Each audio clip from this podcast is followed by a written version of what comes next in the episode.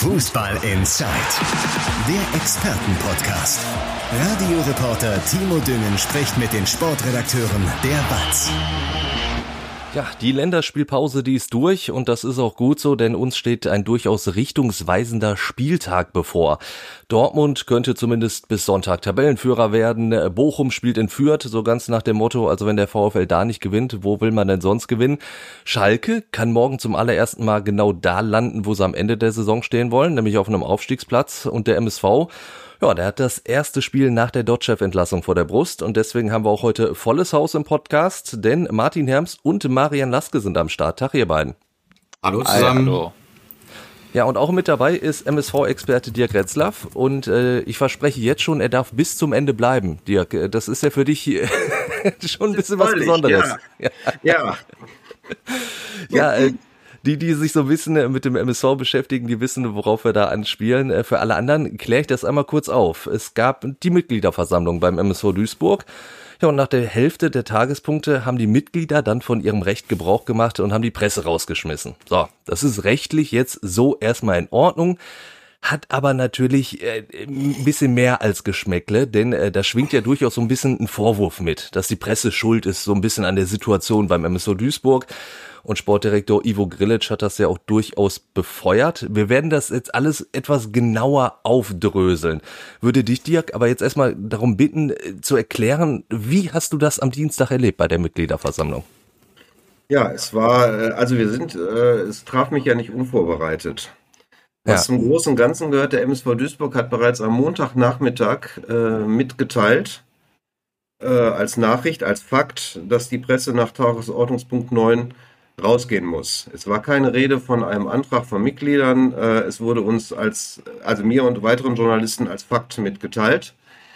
Nachdem ich dann äh, in, äh, nachgefragt habe bei Ingo Wald, wurde dann äh, äh, aufgeklärt, es wäre ja erstmal nur ein Antrag. Man müsste ja mal sehen, wie der abgestimmt wird. Äh, damit war ich ein wenig ich war immer noch irritiert, aber ich war zumindest besänftigt. Und äh, aber die anderen Kollegen, die die gleiche Information äh, bekommen hatten, haben diese äh, diese Relativierung des Sachverhalts nicht äh, erhalten, so dass ich den Eindruck habe, dass äh, äh, dieser Presseausschluss vom Verein ja durch also sie haben Fakten geschaffen durch also dass da Kalkül hintersteckt, um es so zu sagen. Richtig. Richtig. Ja. Ja, es, es war dann so, dass äh, äh, die Versammlung begonnen hat. Nach der Begrüßung ist dann ein Mitglied aufgestanden und hat äh, zwei Anträge äh, formuliert. Äh, ein Antrag, dass es keine Bilderaufnahmen geben darf und keine Tonaufnahmen, äh, also sowohl bewegte Bilder als auch ähm, Fotos, was auch schon neu ist. Das hat es noch nie gegeben bei der äh, Mitgliederversammlung. Und der zweite Antrag war dann halt, dass ab Tagesordnungspunkt 9, also Aussprache, was ja mithin das Spannendste an der äh, Geschichte ist, äh, Entlastungen, äh, Wahl zum Verwaltungsrat und verschiedenes, ähm, die Presse nicht mehr zugelassen ist. Beide Anträge wurden mit großer Mehrheit äh, angenommen. Ja, dann bin ich, ich bin schon etwas eher gegangen. Ich bin nach dem äh, Vortrag von Ivica Grilic äh, habe ich, hab ich dann äh, den Saal verlassen. Da, da, da hattest du auch genug gehört. da hast du genug gehört. Ja, ja, genau. ich hatte noch, ich hatte noch eine, äh, ich hatte ja noch die Produktion der Ausgabe vor der Brust und äh, die Medienvoraussetzungen im Zirkus waren jetzt auch äh, limitiert. Es gab einen Tisch mit Stromanschluss außerhalb des Versammlungsraumes, also in, im Vorraum, wo kein Blick auf die äh, auf das Geschehen war und WLAN gab es auch nicht. Ähm, ja, ich bin dann, also ich bin nach dem äh, Grillage-Beitrag äh, gegangen. Also das Ganze, um das auch nochmal zu erklären, hat im, im Zirkuszelt vom Zirkus Flickflack am, am Duisburg Hauptbahnhof mehr oder weniger stattgefunden. Äh, und ich, äh, du hast es ja jetzt wirklich gesagt, man hat ja das Gefühl, dass, dass das vom Verein auch wirklich jetzt geschürt war. Und, und da muss ich sagen, wir müssen jetzt natürlich auch aufpassen, jetzt nicht die beleidigte Leberwurst als, als Presse Richtig. zu spielen. Ne? Das ist ein schmaler Grad. Aber ich kann das wirklich ja im Endeffekt nur als, als gewissen Angriff auf die Presse doch wahrnehmen und für mich als, als Armutszeugnis für den Verein. Also zumal Ivo Grilic ja auch äh, davon gesprochen hat, man müsse sich wehren und da muss ich sagen, also ich erlebe das ja durchaus äh, auf Schalke, dass es eine ganz, ganz andere Medienlandschaft geben kann. Was würden die denn machen auf Schalke? Würden sie dann nur im stillen Kämmerlein sitzen und, und weinen? Und vor allen Dingen, warum hat, stellt der MSV sich so dar? Also es ist doch unterirdisch zeigt den ganzen Zustand des Vereins. Ne? Also man müsste ja. sich vielleicht gegen Ivo Grilic wehren und nicht gegen die Medienlandschaft. Also das ist mal äh, davon ab. Und ähm, ja, ist ein fatales Zeichen. Und wie du schon angesprochen hast, es ist ein Armutszeugnis, eigentlich eine Bankrotterklärung, weil gerade in so einer Situation ist es ja wichtig, dass äh, einfach Medien, die das Ganze kritisch hinterfragen und auch äh, ja seriös einordnen, ähm, dass die eben daran teilhaben. Und äh, ja, einfach also jetzt die Vereinsseite. Ähm ja, Entschuldigung. Nee, nee, ich sage halt, das Ganze dann über Vereinsseite natürlich. Jetzt immer Friede, Freude, Eierkuchen alles, ne, wenn da eine äh, Pressemitteilung von MSV Duisburg kommt.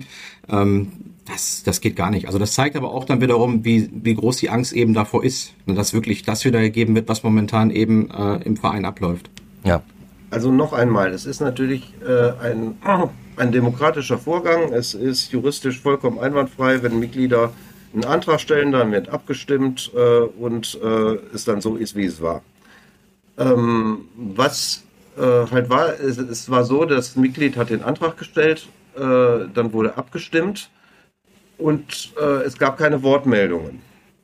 Es ist ja bei Anträgen ist es ja durchaus möglich, dass es Wortmeldungen gibt. Und was ich halt vermisst habe, dass äh, von MSV-Seite vielleicht einer mal aufgestanden wäre und hätte zumindest mal erklärt, dass es vielleicht aus Sicht des Vereins äh, durchaus sinnvoll sein kann, wenn die Presse bis zum Schluss bleibt. Richtig. Das habe ich vermisst. Und die Herren auf dem Podium haben auch alle geschwiegen. Äh, ne? Ingo Walter hat nichts gesagt, äh, Peter Monop hat nichts gesagt, Robert Phillips, den Mann kenne ich seit 25 Jahren, ein herzensguter Mensch. Ähm, ne? Alle blieben stur sitzen, äh, nee, nicht stur sitzen, falsches Wort, äh, stumm sitzen. Ähm, wo, wo für mich jetzt auch klar war, klar war, ähm, der MSV nimmt dieses Votum gerne hin. Ja, äh, vor allen Dingen, du hättest dich ja als MSV auch als Vorstand oder Verantwortliche ja noch, noch gut präsentieren können. Du hättest ja ne, halt genau das so, ja, das haben die Mitglieder entschieden, wir müssen uns dem jetzt beugen. Dann wärst du ja als MSV besser weggekommen als so. Weil, wie gesagt, so diese, dieses Bild, das du auch nach außen gibst und vor allen Dingen, ich, ich verstehe auch nicht so wirklich, was dahinter stecken soll. Also das ist für mich unerklärlich, was, was der MSV damit bezwecken will. Ja, und es ging ja gestern weiter. Also ich habe ja erstmal äh, auch die Kollegen der Watz Lokalredaktion haben unmittelbar nach der Versammlung um Stellungnahmen gebeten von Ingo Wald und äh, Peter Mohnhaupt. Äh, Ingo Wald hat gestern nach Produktionsschluss der äh, betreffenden Seite, äh, da war ich bei einem Fußballspiel, Amateurfußball, ist auch mal schön, ähm, ähm, kam, äh, kam noch eine Stellungnahme, wo es jetzt auch keine Details gab, wo er dann sich geäußert hat, man müsse das Votum der Mitglieder äh, äh, akzeptieren und äh, es wäre eine äh, ja sinngemäß äh, gute Aussprache gewesen, Ruhrpott-typisch. Was ich vermisst habe, ist, ja, dass sie gestern Mittag, der Tag ist lang, nicht reagiert haben. Und was ich auch misse, vermisse, ich arbeite mit diesem Vorstand seit Jahren kontrovers, aber durchaus auch auf eine kollegiale, also auf eine vernünftige Weise zusammen. Was ich dann gestern Mittag vermisst habe, dass irgendjemand sich mal meldet und sagt, ja, ne, nach dem Motto, äh, ja, gestern, ich kann Sie verstehen, die Nummer ist äh, dumm gelaufen, aber es gab die Gründe. Irgendeine Reaktion, aber es gab keine. Also, äh, um das auch nochmal vielleicht für diejenigen, die nicht ganz so tief drin sind beim MSV zu klären, Peter Monaut, einmal Geschäftsführer, Ingo Wald, Präsident des MSV Duisburg, also um das nochmal klarzustellen. Und ich habe es ja vorhin auch schon gesagt und du hast es jetzt auch angedeutet. Ich finde halt, äh, ich kenne ja wirklich beide Seiten. Ich kenne einmal jetzt äh, den, den MSV Duisburg, da wie, wie es abläuft, wie da das Verhältnis eigentlich normalerweise ist. Das hat ja wirklich was Kollegiales, so sagst du schon. Und dann sehe ich halt auch manchmal die, die Welt auf Schalke, wo ich mir immer wieder denke, okay, da könnte man verstehen, wenn man da auch mal auf Stur schaltet. Gab es ja auch damals, als, als André Breitenreiter Trainer war, der auch plötzlich keine Fragen mehr auf der Pressekonferenz war, aber beantworten wollte. Fand ich damals auch ähm, unprofessionell, aber da konnte man es vielleicht noch nachvollziehen. Beim MSV, wie gesagt, ich, ich verstehe nicht, was dahinter steckt, zumal ein Verein wie der MSV Duisburg, dem müsste doch sehr daran gelegen sein, überhaupt ja von Interesse zu sein, in gewisser Weise, oder? Und auch in der Stadt. Also ich meine, wie, wie stellt sich der MSV das vor? Wie stellt er sich da? Ja, das wäre wohl also nicht passiert, wenn sie Tabellenführer wären, ne? In der dritten Liga. Ja. Also es ist auch schon eine Zäsur. Also ich bin ja jetzt auch schon ein paar Tage dabei und äh, ähm, die Zeit mit Walter Helmich, die war sehr hart, war sehr kontrovers. Es gab da auch viele Dinge, die äh, von Seiten der Vereinsführung, die nicht in Ordnung waren. Aber so hat selbst er nicht hingekriegt. Also, Und das heißt schon was, ja. Das ist, ähm, äh, das, das, ist halt auch, und äh, die Medienschelte von Ivica Grilic, ähm, er hat nicht sauber gesprochen. Er hat Dinge nicht richtig wiedergegeben. Er hat berichtet, dass eine Redaktion äh, ihn angerufen hätte und gefragt hätte, als er es noch verpönt war, ob er geimpft wäre. Dann hat er gesagt, die gleiche Redaktion hätte jetzt die Berichterstattung gemacht, dass er letzten Sonntag äh, in der Kabine gewesen sein soll, um äh, vor der Mannschaft Deutschland das Vertrauen auszusprechen. Das stimmt nicht. Das waren zwei verschiedene Redaktionen. Die eine Redaktion war die Lokalredaktion der Westdeutschen Allgemeinen Zeitung. Die andere Redaktion waren die Kollegen vom Reviersport. Da hat er erst schon mal nicht die Wahrheit gesagt. Er hat gesagt, dieselbe Zeitung. Und das ist, äh, das war falsch. Und äh, gut, das interpretiere ich jetzt. Ähm, äh, er hat ja kein Medium benannt und jetzt äh, ist ja meine Redaktion die, die federführend, ich sag mal zu 90 Prozent äh, über, die, äh, über den MSV Duisburg berichtet. Vielleicht wollte er auch suggerieren, dass wir es waren mit den, diesen beiden äh, Punkten, die er da angesprochen hatte. Kann ich nicht sagen. Was ich bedenklich, also was ich an der ganzen Nummer bedenklich finde, es ist ja äh, in der Gesellschaft äh, durchaus äh, angesagt, Pressebashing ähm, bis hin Lügenpresse und so weiter, was ja sehr bedenklich ist. Und äh, ja, Ivica Grilic hat so dieses, äh, diesen Mainstream äh, mit seinem Beitrag äh, befeuert. Da würde ich gerne einmal einhaken. Das sehe ich nämlich genauso. Das ist, glaube ich, das große Problem, dass man ganz oft eben, wenn man, wenn man auf diese auf dieser Welle surft, eben genau dieses Lügenpressen-Narrativ äh, bedient und auch, würde ich behaupten, sehr bewusst äh, bedient. Zumindest muss man wissen, was man damit auslöst und was man damit eben auch suggeriert, nämlich dass die Medien bewusst etwas Falsches schreiben. Und das machen wir natürlich ganz sicher nicht, sondern wir also berichten, wenn dann. Eben, ja. Es gab eben in der Redaktion eine E-Mail an, die kam äh, bei euch in Essen an. Da stand, natürlich muss die Presse raus, damit sie nicht so einen Dreck schreiben darf. Mhm. So, das ist halt, ja, das ist. Äh, ich habe das auch äh, vernommen und zwar bei Social Media eben, gerade auch bei Facebook unter unseren Beiträgen, äh, sehr, sehr viele User-Reaktionen, viele Kommentare und die meisten gehen halt wirklich in diese Richtung. Ne? Also richtig so, Gott sei Dank, dann könnt ihr keine Unruhe mehr verbreiten. Mhm.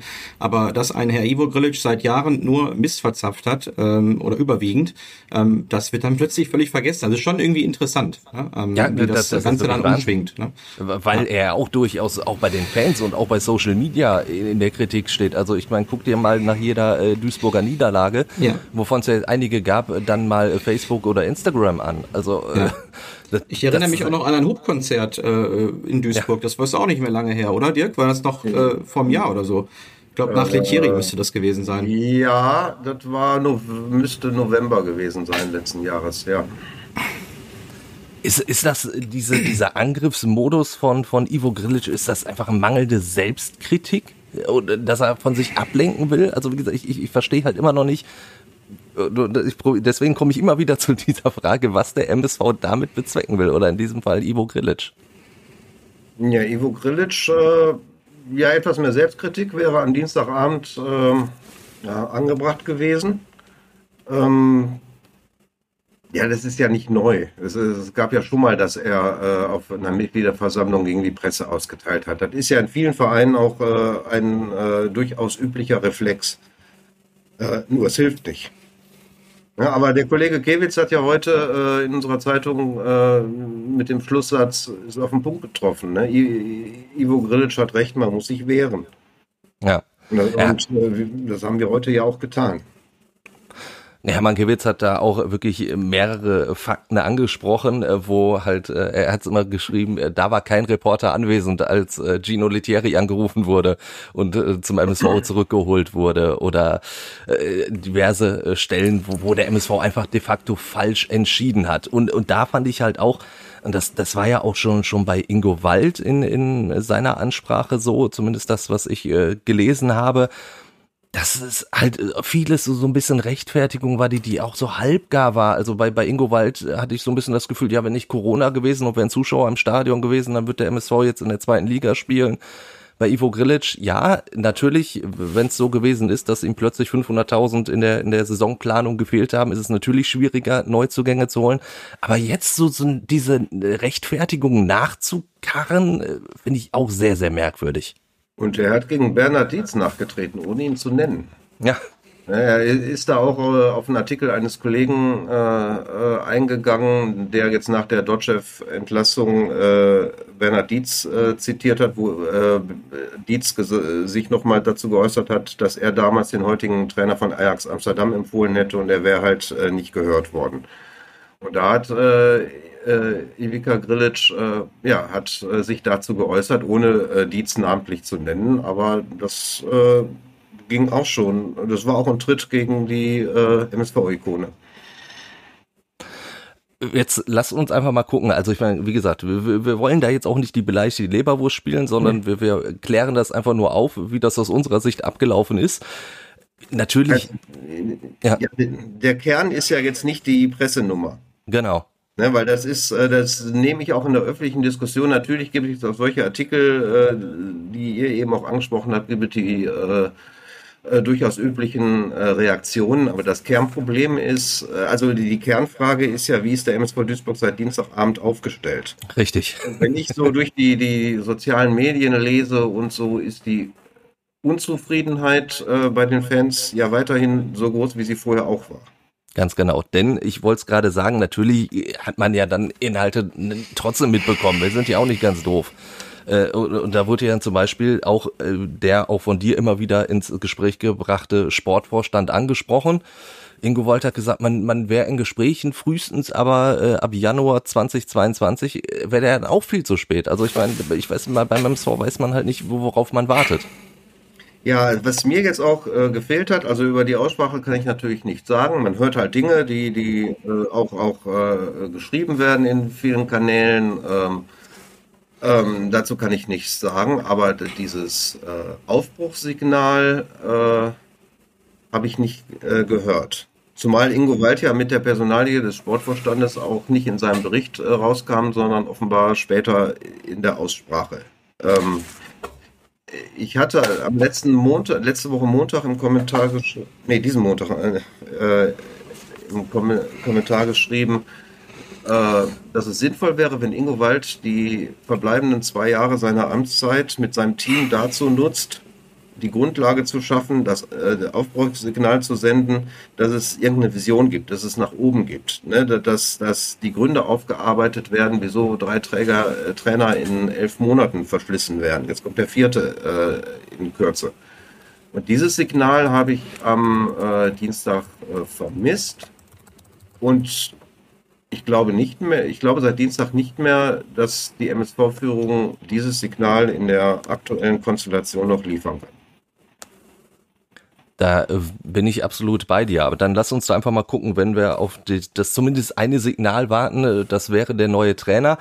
Ich war gestern Abend mit Freunden essen und äh, dann wurde ich dann tatsächlich gefragt, ja, aber mal ehrlich, äh, bringt denn jetzt ein neuer Trainer was? Weil im Endeffekt, es waren jetzt eben diese drei Trainer.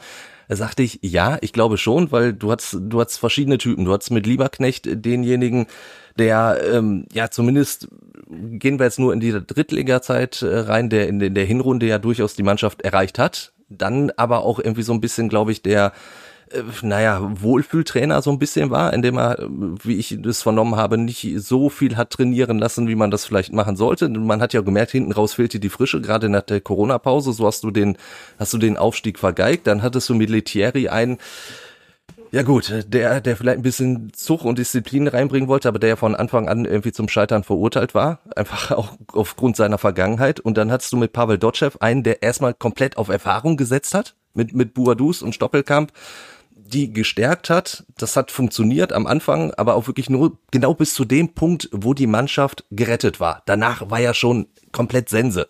Diese Saison ist ja der beste Beweis dafür. Wo ich beim MSV bin, ist ja wirklich, dass die Mannschaft auf jeden Fall mehr Potenzial hat, als auf einem Abstiegsplatz zu stehen. Also ich ja. glaube, das ist definitiv so. Jetzt wäre aber die Frage, was muss da jetzt für ein Trainer kommen? Was meinst du? Also Gino wird es nicht, der hat einen neuen Job. der ist jetzt bei ARK Athen.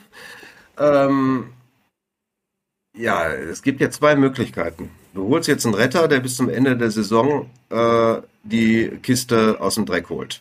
So, und das, äh, äh, natürlich die Idealvorstellung ist, dass du einen Trainer holst, der unverbraucht ist, der sich nicht davon abschrecken lässt, dass hier drei Trainer verschlissen wurden in Duisburg und der natürlich auch für eine Vision steht, der etwas aufbauen kann.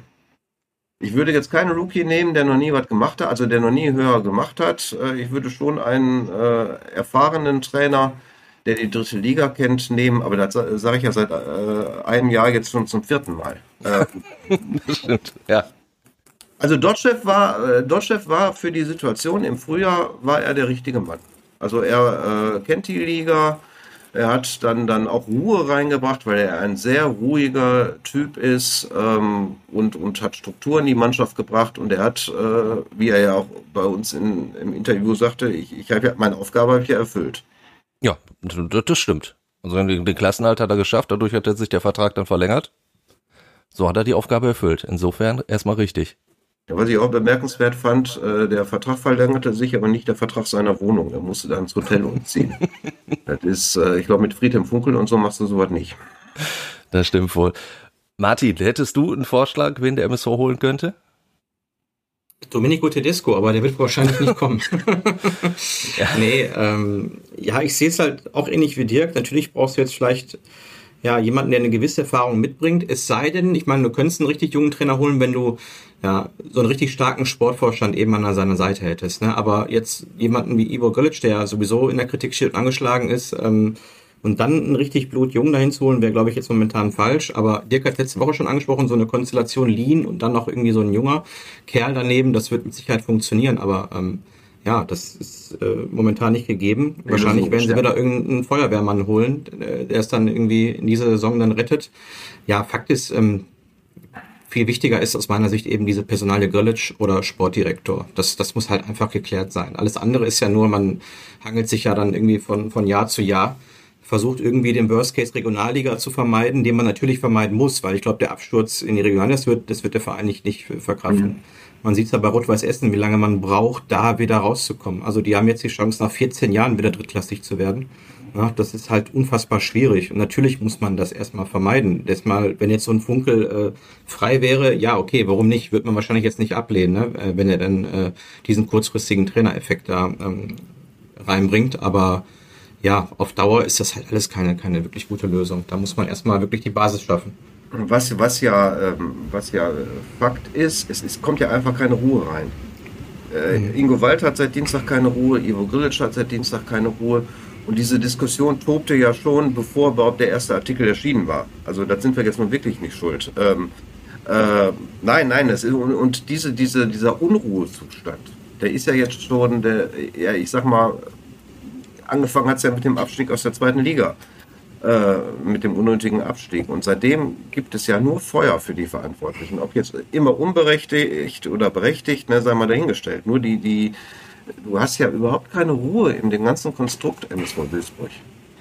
Ja, und so hangelst du dich ja einfach nur von Saison zu Saison, wie Martin es auch schon gesagt hat. Und das, obwohl du ja eigentlich äh, auch mal gesagt hast, langfristig ist die dritte Liga für den MSV auch keine Option. Aber äh, du hast ja überhaupt kein, kein, keine Perspektive momentan, dass da aus dieser Spirale mal rauszukommen, dass du quasi jetzt erstmal probieren musst, dich in der dritten Liga zu etablieren. Gut, dann würde ich sagen, haben wir viel über den MSV Duisburg geredet, gehen ein paar Etagen rauf zu Borussia Dortmund und da würde ich Marian dann auch ein bisschen ins Gespräch reinholen wollen. Marian Dortmund äh, hofft und freut sich auf die Rückkehr von Erling Haaland. Wie wichtig wäre der jetzt direkt schon äh, gegen Mainz dann auch auf dem Platz zu stehen? Ja, klar. Erling Haaland ist äh, immer sehr wichtig. Äh, er würde natürlich extrem helfen, um gegen Mainz, die ja äh, mittlerweile ein sehr, sehr schwierig zu bespielender Gegner sind. Ähm, ja, drei Punkte zu holen, ähm, ist noch nicht so ganz klar, ob er spielen kann. Also Sebastian Kehler hat gestern bei uns im Gespräch ziemlich optimistisch geklungen. Äh, Marco Rose hat heute da schon so ein kleines Fragezeichen mehr dran gemacht. Also meinte, man muss erstmal noch genau gucken, ob es dann wirklich am Ende reicht. Aber es deutet sich so ein bisschen an, dass Erling Haaland auf jeden Fall mindestens auf der Bank sitzen kann. Und das ist natürlich dann schon immer ein Zeichen an die Fans, an die Mannschaft überhaupt. Ähm, der Typ bringt ja nicht nur seine Klasse mit, sondern eben auch seine Einstellung, seinen Willen und kann so eine Mannschaft eben auch so mitreißen. Ähm, deswegen ist er natürlich sehr, sehr wichtig für Dortmund. Aber eben, wenn man sich den Spielplan anguckt, ähm, dann geht es ja immer so weiter im Dreitagesrhythmus. Das heißt, es ist natürlich auch sehr wichtig, dass man ihn jetzt nicht äh, verheizt, logischerweise. Also muss man sehr vorsichtig sein. Ähm, und ihn dann lieber vielleicht nochmal auf der Bank lassen oder ganz weglassen, damit er dann danach ähm, voll spielen kann. Und ich könnte mir vorstellen, da musst du, musst du als Trainer wirklich Fingerspitzengefühl haben und den so ein bisschen zurückhalten. Aber ich glaube, Haaland ist einer, der will unbedingt.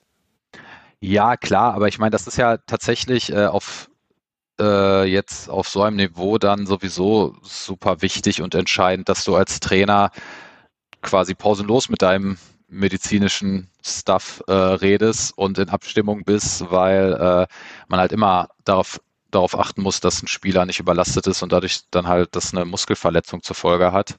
Ähm, natürlich will Haaland unbedingt spielen, aber ich denke, er ist natürlich auch Profi genug, dass er natürlich genau weiß, äh, wenn es nicht geht und wenn das Risiko zu groß ist, dass er dann natürlich noch einmal zurücksteckt. Das ist klar. Ähm, also ich bin gespannt. Jetzt haben wir natürlich auch hier schon mehrfach drüber gesprochen. Ich meine, es vergeht ja kein Tag, äh, wo Erling Haaland nicht mit irgendeinem absoluten Spitzenclub in Verbindung gebracht wird, mhm. wo er nächste Saison hinwechseln könnte. Jetzt hat äh, Mats Hummels aber gesagt, also er könnte sich vor, schon vorstellen, dass man Haaland halten könnte. Gehst du da mit, Mats Hummels, oder sagst du, äh, Mats? Nee, äh, nee. gesagt nicht, nein. ich sehe da keine Chance, Erling. Also das heißt keine Chance, das ist auch wieder übertrieben, aber ehrlicherweise die Entwicklung, die er nimmt, wir haben da schon oft darüber gesprochen, kann er sich, glaube ich, auch sehr sicher sein, bei einem anderen Club auf eine Menge Spielzeiten zu kommen, also auch bei einem europäischen Spitzenclub. Er hat die Ausstiegsklausel im nächsten Sommer, die ja immer noch sehr hoch ist, aber es wird sich auch ein Verein finden, der bereit ist, 75 Millionen zu zahlen oder ein bisschen mehr. Ähm, von daher kann ich mir das nicht vorstellen. Ähm, na klar, es ist noch ein bisschen hin, man weiß nie, was passiert. Es kann ja auch sogar noch eine Verletzung folgen. Ähm, und dann wäre es vielleicht für ihn sogar ganz gut, in Dortmund zu bleiben. Und Mats Hummels hat sicherlich recht, dass auch Borussia Dortmund eine Menge Vorzüge bietet, wenn man sich mal die anderen Wechsel anschaut von sehr hoffnungsvollen Talenten. Äh, Dembele, Sancho hat jetzt gerade Probleme. Ich weiß auch nicht, ob Aubameyang am Ende wirklich so glücklich in Arsenal geworden ist. Immerhin spielt er in der Premier League und spielt auch sehr gut. Aber ähm, na klar, es gibt auch Argumente. Und die großen Titel hat er da nie mitgespielt. Um das, äh das stimmt, genau. Es gibt natürlich auch Argumente in Dortmund zu bleiben, aber ich denke, wir sind uns alle einig, Erling Haaland kann einer sein, der es schon nach ganz oben schafft und deswegen wird er natürlich diesen Sprung irgendwann machen und ich denke, das wird schon im nächsten Sommer passieren. Und dann wird es für den BVB natürlich darum gehen, wieder mal einen, einen Nachfolger zu finden. Ein Name, der jetzt gefallen ist, Karim Adeyemi, ähm, wurde zumindest reingeworfen. Äh, junger Nationalspieler, Tempo, sehr, sehr robust auch wirklich schon. Äh, spielt in Salzburg, hat auch in der Champions League der jetzt schon funktioniert. Ist da was dran? Oder, oder könntest du dir das vorstellen, dass der in Dortmund wirklich funktionieren könnte? Ja, vorstellen kann man sich das natürlich, ist ja klar. Äh, aber äh, konkret das glaube ich noch nicht. Jedenfalls habe ich nichts davon gehört. Ähm, und natürlich muss man am Ende auch schauen, wer dann da tatsächlich irgendwie ähm, mitbietet. Also wenn da tatsächlich der FC Bayern ein sehr ernsthaftes Interesse hat oder Liverpool, diese Namen wurden ja jetzt auch genannt, dann wird es eben auch für Dortmund schwer. Ähm, ja. Also natürlich Gut, du, hat ein Verein wie Dortmund als, als Dortmund ja. dann natürlich diese, diese Art Stammplatzgarantie dann schon irgendwie bieten. Das sind eben die Vorzüge, die Dortmund hat, genau. Ja. Das ist das, womit Dortmund werben kann. So haben sie jetzt ja auch im Prinzip Haaland geholt. Eben, du hast eine gute Chance, Dortmund zu spielen und du hast gleichzeitig auch eine Chance, sehr bekannt zu werden, weil Dortmund eben so eine Strahlkraft hat und auch in der Champions League spielt, dass die Menschen dich äh, registrieren, wenn du gute Leistungen in Dortmund bringst. Ähm, das ist vielleicht auch nochmal ein Unterschied zu RB Leipzig. Äh, natürlich ein, ein ein Kunku ist ein großartiger Spieler, aber er hätte wahrscheinlich schon jetzt eine deutlich größere Wirkmacht, wenn er in Dortmund spielen würde. Ähm, also jetzt nur ein Beispiel zu sagen. Und das ist natürlich immer das Pfand, womit Dortmund werben kann. Also du kannst in Dortmund halt zu einer Nummer in Europa werden, so wie es jetzt halt auch Haaland geschafft hat, ähm, und sich quasi vorbereiten, um vielleicht nochmal einen Sprung höher zu gehen. Ähm, ja. Es wird ja wahrscheinlich wieder in die Richtung gehen. Also so ein Adeyemi einfach irgendeinen jungen Burschen holen, der sich äh, in Dortmund entwickeln kann, ja, ist zwar ganz gut, ne, dass Dortmund, dass Dortmund diese Spieler bekommt. Also ne, ich bin mir da, ich bin mir da ehrlich gesagt, also ich, man, man muss sagen, die Verantwortlichen geben sich da bis jetzt noch sehr zurückhaltend. Klar, die müssen jetzt auch erstmal gucken. Jetzt geht es darum, aus der Corona-Krise rauszukommen. Aber ich glaube schon, dass Dortmund im nächsten Sommer bereit sein wird, äh, wieder zu investieren, wenn das jetzt wirklich so weitergeht, wenn die Stadien sich wieder füllen. Die Schulden hat man äh, ja quasi getilgt durch die Kapitalausschüttung. Äh, das heißt, man ist, hat eigentlich auch wieder die Möglichkeit, Geld auszugeben. Die Einnahmen kommen wieder rein.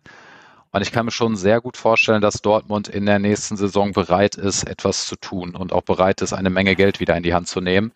Ähm, auch wenn die Verantwortlichen da bis jetzt sehr zurückhaltend sind, müssen sie natürlich auch, weil jetzt gerade ist noch schwer abzusehen, wo es tatsächlich hingeht, aber es deutet sich ja an, dass so langsam der Fußball wieder in die Normalität in Anführungsstrichen zurückfindet ähm, und dadurch natürlich auch wieder viel mehr Einnahmen generiert werden, weil die Zuschauereinnahmen sind halt auch in Dortmund sehr wichtig und alles, was, was da drumherum noch mitschwingt. Ähm, deswegen bin ich mal gespannt. Also ich glaube schon, dass Dortmund bereit ist, Geld auszugeben. Und dann eher in einen, einen fertigen Spieler schon zu investieren, in, also in Anführungsstrichen fertigen Spieler, als in einen jungen Mann wie Adeyemi? Hm. Ja, das ist jetzt immer. Das, es klang jetzt zumindest das bei dir so. Das ist ja nur. Spekulation. ja, ich glaube, also ich glaube, dass wenn Dortmund Erling Haaland verliert, sie jetzt nicht unbedingt wieder, also das ist halt auch die Frage, was, was, was nennt man jetzt jungen Spieler? Ich meine, Erling Haaland, muss man ja ehrlich gesagt sagen, der war ja auch schon auf einem gewissen Level. Das war ja gar nicht so ein Jaden Sancho-Transfer mit 17 oder 18, sondern der hatte ja schon viele Champions League-Tore geschossen und dementsprechend waren ja auch viele Clubs hinter ihm her. Und Dortmund hat ja dann auch äh, schon für ihn eine Menge Geld bezahlt. Also so ein Transfer ist ja für mich schon ein anderes Level, als wenn man jetzt versucht, einen, Jünger, einen ganz jungen den man noch nicht, der noch nicht so viel Aufmerksamkeit auf sich zieht, zu holen ähm, und ihn dann aufzubauen. Und ich glaube schon, dass Dortmund bereit ist, äh, da auch ein, wieder ein bisschen ins Risiko zu gehen. Äh, aber es ist ja immer dann halt auch die Frage, wen kriegt man? Wenn wird niemand bekommen, der auf dem Level von Erling Haaland ist, weil der geht nun mal woanders hin. Und dann ist es halt immer so ein, so ein Zwischending. Ähm, und da ist dann halt die Frage, was ist wirklich realistisch, wen kann man kriegen, wer möchte auch kommen. Ähm, das lässt sich jetzt einfach noch nicht vernünftig sagen, gerade weil auch der Transfermarkt durch, durch Corona jetzt so brach lag, mehr oder weniger, wenn man mal von der Premier League absieht. Ähm, ja, lässt sich das noch nicht sagen. Dann lass uns jetzt aufs Wochenende gucken. Wenn Dortmund gegen Mainz gewinnen sollte, wäre der BVB immerhin bis Sonntag dann erstmal Tabellenführer.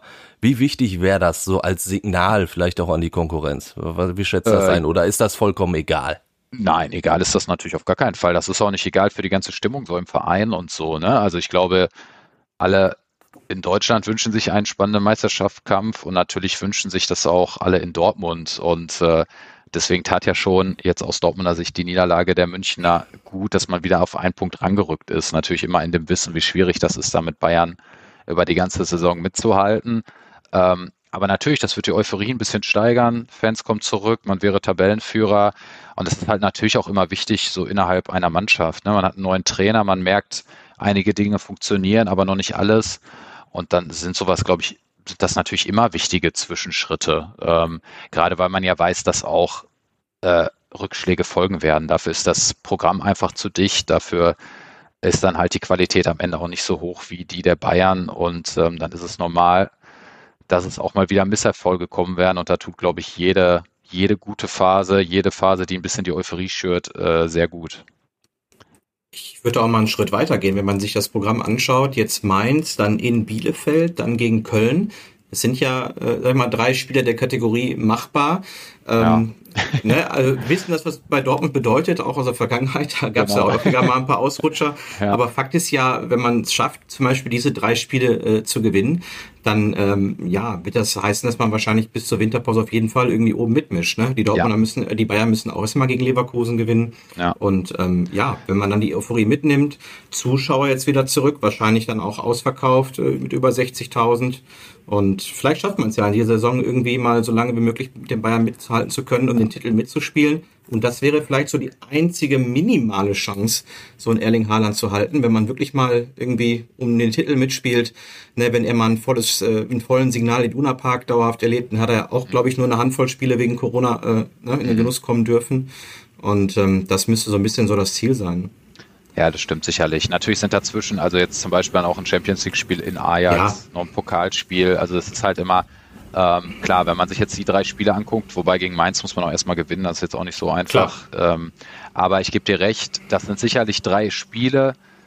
Wenn man es wirklich schaffen will, ähm, an Bayern dran zu bleiben, dann sollten die drei Spiele möglichst gew gewonnen werden. Das ist ja klar. Aber man hat halt auch in der Vergangenheit gesehen, das sagt sich so leicht, wenn man sich schon wieder die Verletztenliste anguckt bei Dortmund. Die wird ja jetzt nicht kürzer und durch die Belastung ist es dann eben auch nicht so leicht, die Spieler zurückzuführen. Das muss man halt immer sagen. Das ist keine leichte Situation und ähm, dann wären diese Spiele natürlich auch nicht im Vorbeigehen gewonnen. Das, ja. äh, das gelingt sowieso nicht in einer Bundesliga. Das muss man halt auch sagen ich will ja unseren Hörern ein bisschen Hoffnung machen. Ne? Nein, du hast ja auch keinen, recht, keinen recht. Bock mehr auf diesen fürchterlichen Bayern-Scheiß. Ja. Neun Jahre in Folge Meister und jedes Mal ist die Saison da im November beendet. Also bitte Dortmund dir, diese drei ich gebe dir vollkommen recht. Äh, deswegen wäre es ja auch echt, äh, also deswegen, klar, also ich glaube, wir alle ja. wünschen uns das und jeder neutrale Fan wünscht sich das, wahrscheinlich sogar viele Bayern-Fans. Ja, wahrscheinlich, selbst die würden sich ja mal wünschen. Also ja, das ist ja auch fürchterlich dann, ne, ja. im April da diese genau. elendigen Bilder da aus München, wie drei Leute genau. da die Meisterschaft feiern. Ja. Also ich wollte, ja keiner, ich wollte damit kann, halt nur, das kann ich ja. als Bayern-Fan nicht mehr gut finden. Ja, ich wollte damit halt nur Gründe nennen, warum es eben dann am Ende halt doch natürlich einfach schwierig ist, selbst für so einen Club ja. wie Dortmund, weil mit so viel Verletzten mit dem Programm gewinnt es sich dann halt auch nicht immer so einfach, logischerweise. Aber klar, Absolut. bei dem Anspruch wären drei Siege in diesem Spiel schon gut, zumal dann es halt gegen RB Leipzig geht und äh, ich, da sehe bei dem Kader so eine Mini-Chance irgendwie. Wenn der, dafür muss natürlich so ein Haaland äh, einfach immer spielen. Der muss, der muss gesund bleiben. Bei so einem Bellingham gibt's immer noch Entwicklungspotenzial. Ich habe den jetzt auch mal einmal live gesehen. Ja. Also das ist eine, eine Vollrakete, der, der Junge. Ja. Und der hat wirklich ja. noch Luft nach oben. So ein ja. Donjen Malen, der hat ja jetzt endlich mal getroffen und ein gutes Spiel gemacht. Der kann auch noch besser werden.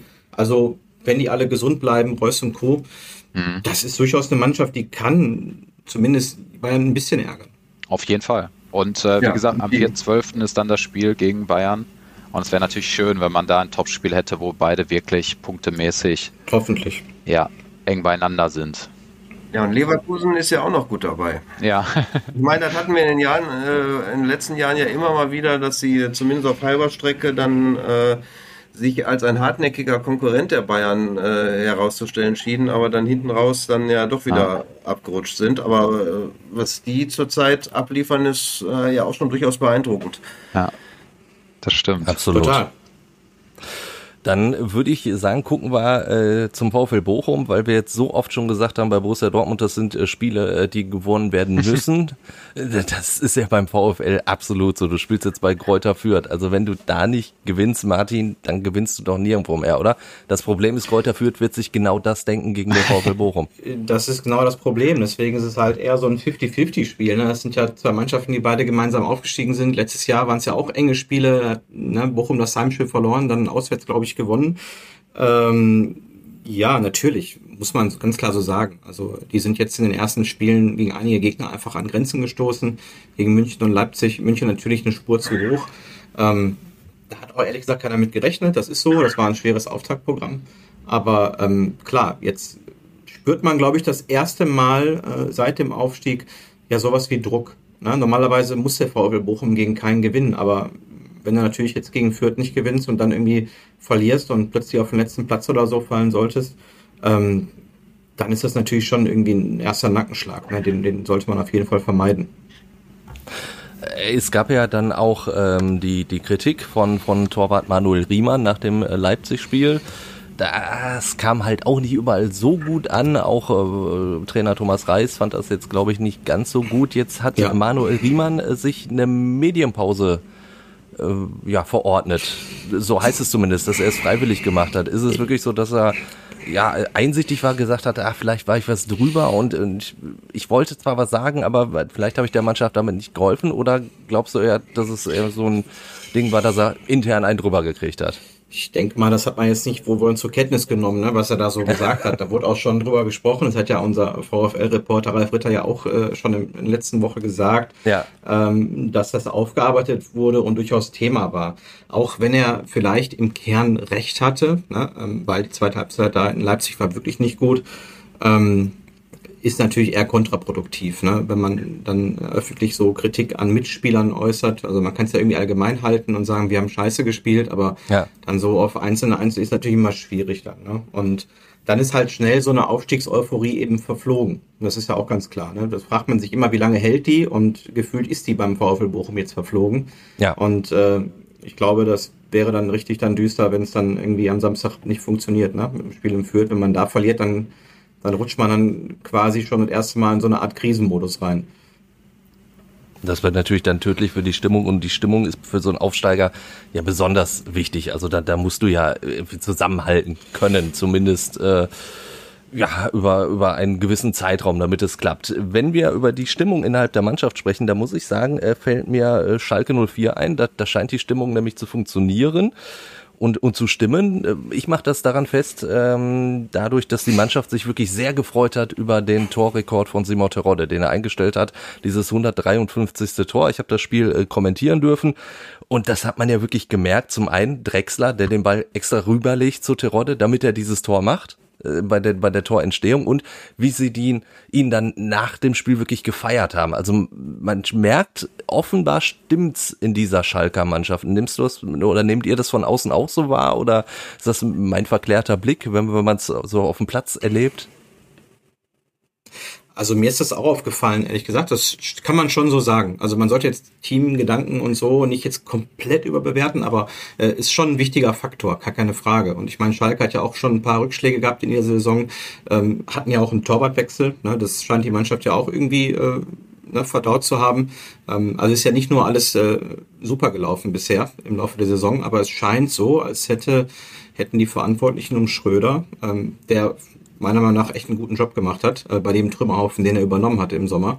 Ähm, man kann schon sagen, dass die da einen ganz ordentlichen Job gemacht haben. Also das Gerüst ist echt gut. Ne? Ähm, klar hätte man darüber diskutieren können, ob man jetzt einen Torwart ähm, nach acht Spielen aussortiert und nochmal wechselt. Also ich finde, ja, das war vor allen Dingen einer, der so ein Standing kann. hat. Äh, ne? Also ja. genau, das hätte man ja auch zu dieser Erkenntnis hätte man ja auch im Sommer kommen können. Ne? Richtig. Dass man, äh, ja. er hat eine Spielphilosophie, er möchte ne, sehr ein bisschen risikoreicher von hinten rausspielen, dann sollte ich eigentlich wissen, dass Ralf Herrmann nicht der richtige Mann dafür ist. Ne? Und Richtig. Ähm, dann den Torwart nach, ich meine, man konnte ihm ja nicht viel vorwerfen. Also er hätte jetzt keine dicken Patzer erlaubt, hat seinen Job gemacht. Ähm, das hätte man vielleicht ein bisschen besser lösen können.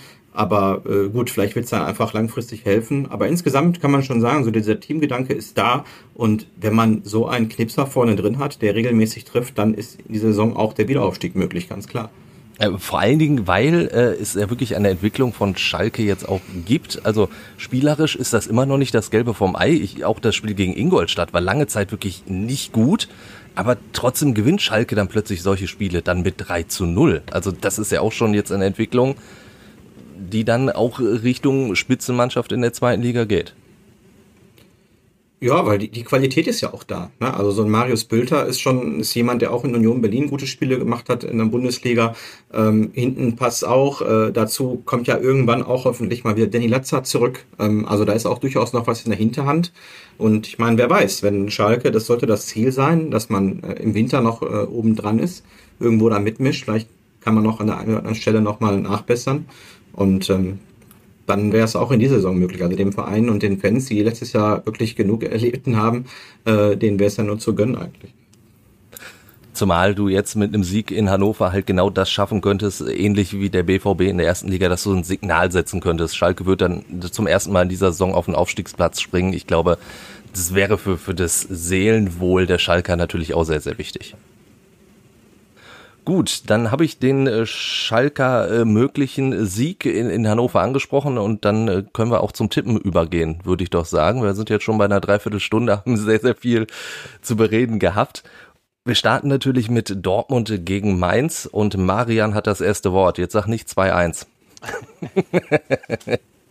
äh, nein, ich glaube, Erling Haaland ist wieder dabei und wird sehr motiviert sein und zwei Tore schießen und deswegen wird es ein 3 zu 1.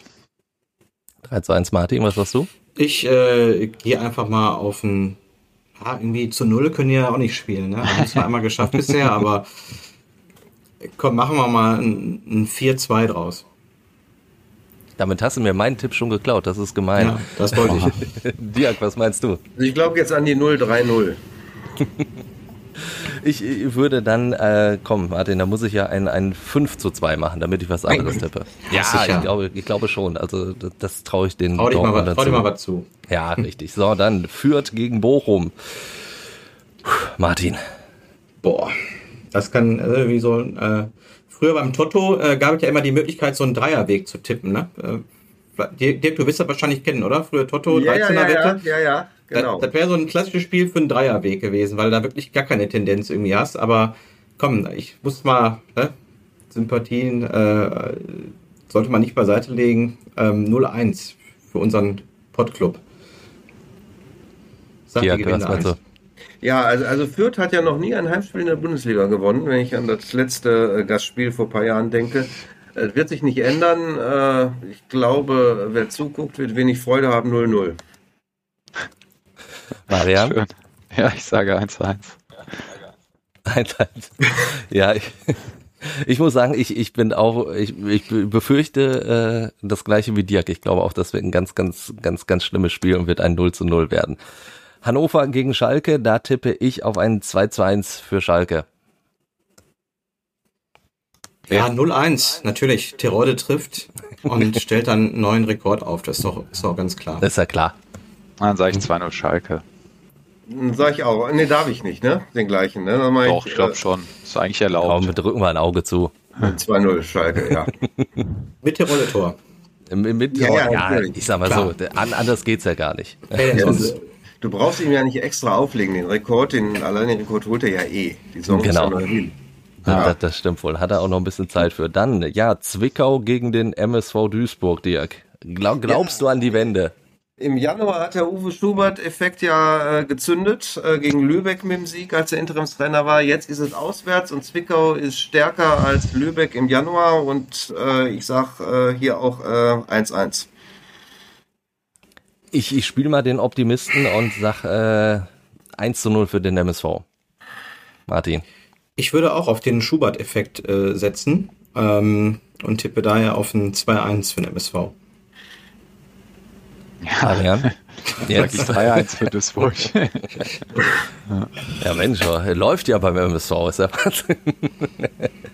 Zu guter Letzt Regionalliga, Rot-Weiß Essen gegen äh, Wiedenbrück. Martin, was ist dein Tipp? Du musst doch äh, ja, vor also Euphorie äh, platzen, ist oder? Der, ist der absolute Angstgegner von Rot-Weiß Essen. Also das ging in den letzten Jahren ständig in die Hose. Äh, letztes Jahr zweimal unentschieden, da hat man eigentlich den, den Aufstieg äh, vergurkt in diesen beiden Spielen. Ähm, ist aber natürlich jetzt ganz anders. Ähm, 11-0 gewonnen ist letzte Woche. Also selbst so ein Engelmann hat da jetzt ein bisschen Selbstvertrauen gesammelt. Ähm, Janic auch getroffen. Also von daher ähm, tippe ich auf ein 3-0 gegen Wiedenbrück.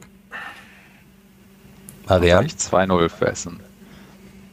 Ich sag 4-0 für Essen. ja, dann komm, dann, dann, sag, dann halte ich mich da zurück und sage nur 1-0 für Essen. Und zu guter, zu guter Letzt haben wir dann noch äh, Wuppertal gegen Rot-Weiß Oberhausen. Schönes Spiel eigentlich. Ja, 2 zu 2. Da gucken die Essener natürlich alle hin, ist ja klar, ja. zwei, äh, zwei Verfolger äh, gegeneinander. Ähm, da wäre natürlich auch äh, entschieden das Wunschergebnis, aber ich glaube, dass RWO das Ding macht 0-1. Dirk? Ich sag 2-1 für Wuppertal. Ich sag 1-1. 1-1. Damit sind wir durch hat sehr, sehr viel Spaß gemacht, sehr, sehr viel äh, Meinung war durchaus drin, Tacheles, so wie wir das äh, von uns kennen. Und äh, wenn ihr natürlich noch Meinungen, Anregungen habt, dann gibt's mehrere Möglichkeiten, uns das kundzutun. Natürlich per Mail, hallo at fußball-insight.com oder natürlich auch über WhatsApp, gerne per Sprachnachricht. Die Nummer findet ihr in den Show Notes. Und Martin, wer da direkt, mal, der hat sowas den heißen Draht, dann das Handy schon ich hoch. schon also, hier, ich warte, ich warte also, auf die Nachrichten. Meldet euch sehr, sehr gerne und äh, da möchte ich mich an dieser Stelle nochmal bei euch bedanken. Wie gesagt, hat sehr, sehr viel Spaß gemacht und dann hören wir uns nächste Woche wieder. Bis dahin, tschö. Alles klar. Ciao. Ciao. Fußball Inside, der Expertenpodcast von den Lokalradios im Ruhrgebiet und der Watz. Jeden Donnerstag neu, überall, wo es Podcasts gibt.